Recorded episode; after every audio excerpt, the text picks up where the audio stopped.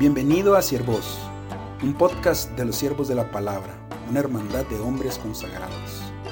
A través de este podcast queremos compartir contigo nuestras reflexiones, aventuras y todo aquello que el Señor está haciendo en nuestra vida. Saludos a todos, esta es la tercera entrega de la aventura de los peregrinos y hoy vamos a, a meditar un poco en el Salmo 131 que muy probablemente ustedes lo conozcan mejor por una canción de David Mijares. Es muchísimo más bonita la canción que lo que le voy a leer ahora, pero pidámosle al Señor gracia y que nos hable a través de este salmo. Salmo 131. Señor, mi corazón no es orgulloso, ni son altivos mis ojos, tampoco busco grandezas desmedidas, ni proezas que excedan a mis fuerzas. Todo lo contrario, he calmado y aquietado mis ansias soy como un niño recién amamantado en el regazo de su madre. Mi alma es como un niño recién amamantado. Israel, pon tu esperanza en el Señor desde ahora y para siempre. Vean, y eh, les digo, o les mencioné lo de la canción de David Mijares, porque es una imagen que a muchas personas pues les apela cierta ternura la de que soy como, o mi alma es como un niño que está recién amamantado en el regazo de su madre. Pero yo les quiero ofrecer otra imagen no tan tierna. Primero, quisiera recapitular con todos ustedes lo que estuvimos meditando nosotros, los siervos de la, de la palabra, esta semana. Todos nuestros pasajes estaban centrados alrededor del tema de la alianza, la alianza que Dios hace con nosotros. Una alianza que permanece para siempre y que se ha ido desarrollando y cumpliendo por etapas. El Señor sabe nuestra necesidad, conoce nuestra necesidad y sabe que tiene que ir desplegando su poder y su gloria, pues por etapas, como los niños. Qué bueno que, el Salmo trae esa imagen del niño porque obviamente, y, y Pablo, el apóstol Pablo lo dice, a los niños no les puedes dar comida sólida, tienes que empezarles dando leche, leche materna, leche, qué sé yo, fórmula de leche, leche en polvo con nutrientes, etcétera, y así, poco a poco, el ser humano puede ir comiendo ciertas cosas. Entonces el Señor va desarrollando y cumpliendo su alianza por etapas según nosotros somos o tenemos la disposición para recibir o la madurez para recibir su amor, su misericordia y deleitarnos en todo eso. Esta semana ha sido un tiempo de reconocer el siempre presente amor de Dios en nuestras vidas. En, el último, en la última entrega yo les hablaba del amor de Dios y de lo ligero que hablamos de eso.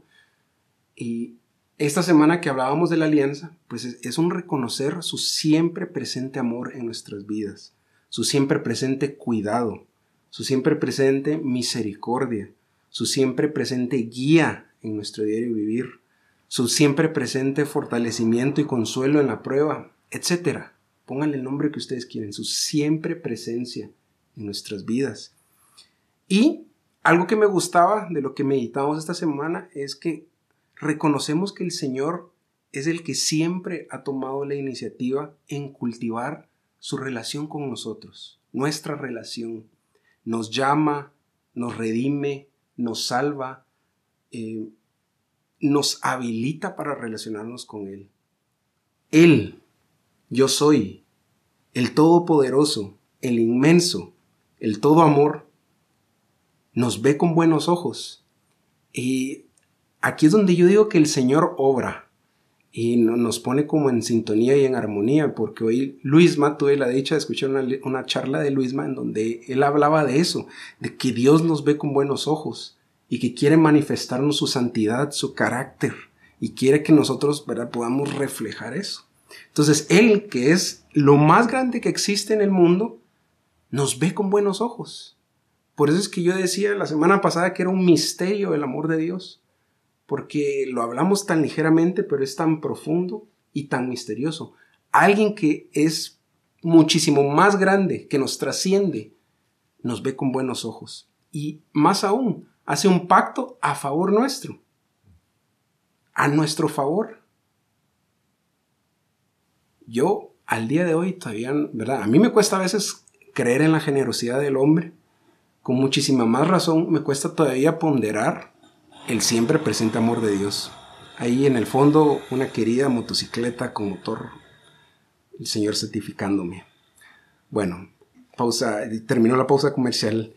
Esa alianza que Dios hace con nosotros obviamente va a requerir una respuesta a nuestra parte, pero una cultivación o un cultivo de obediencia hacia el Señor.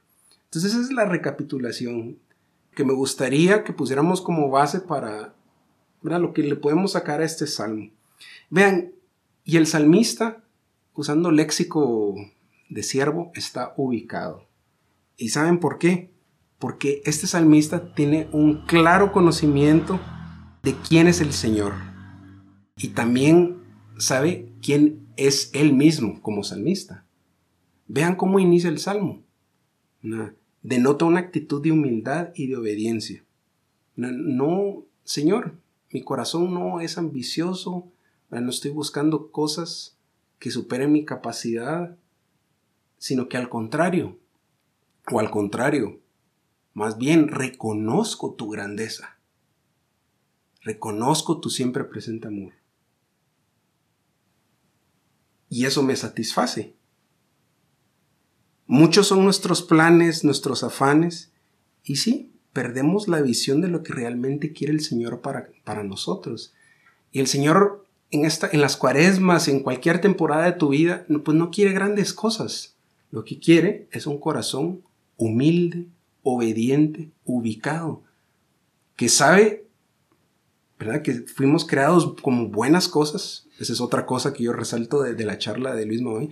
Dios nos creó para el bien, o sea, nos creó como buenas cosas. Somos buenas creaciones. El Señor se deleita en nosotros, pero quiere que sepamos nuestro lugar ante Él.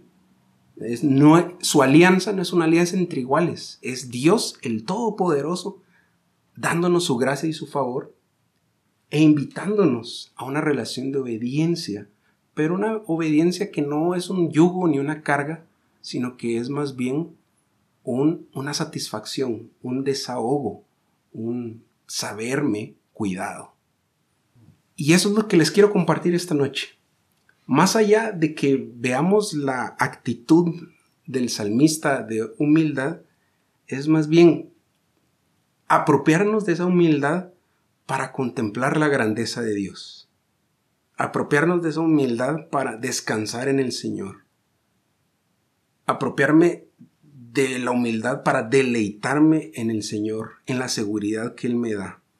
Y que podamos poner nuestra esperanza en Él que podamos poner nuestra esperanza en su amor paternal, que nos da seguridad. Y ahí es donde yo quiero ofrecerles una imagen distinta. Cuando el salmista dice, todo lo contrario, he calmado y aquietado mis ansias y soy como un niño recién amamantado en el regazo de su madre. Ese es alguien que se sabe satisfecho, alguien que se sabe seguro. Mis necesidades han sido suplidas y es más bien estoy aquí, tranquilo, descansando, en el regazo de aquel que me ama y que me cuida y que vela por mí y que me sostiene. Y ese es el Señor, un amor paternal.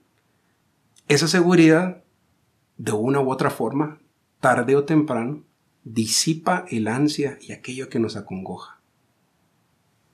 Y nos hace recordar que el Señor, dueño de todo, sostiene todo con su palabra poderosa que cuida de nosotros y que nos ama, que nos ve con buenos ojos. Que eso sea lo que nos llevemos el día de hoy, que podamos recordar a tiempo y destiempo que el Señor nos ve con buenos ojos y que satisface nuestra necesidad. Yo no sé cuál es tu necesidad del día de hoy. Yo no sé qué es aquello que, que te acongoja o, o que te hace buscar otro tipo de cosas grandes, otro tipo de cosas intrépidas sino que más bien lo que te quiero invitar es a que puedas contemplar la grandeza de Dios y que puedas encontrar en Él pues la seguridad, la satisfacción y el deleite para seguir caminando hacia Él, para llegar a su encuentro. Amén. Esto fue Siervos. Si quieres conocer más de nosotros, visita nuestro sitio web www.siervosdelapalabra.org. Dios te bendiga.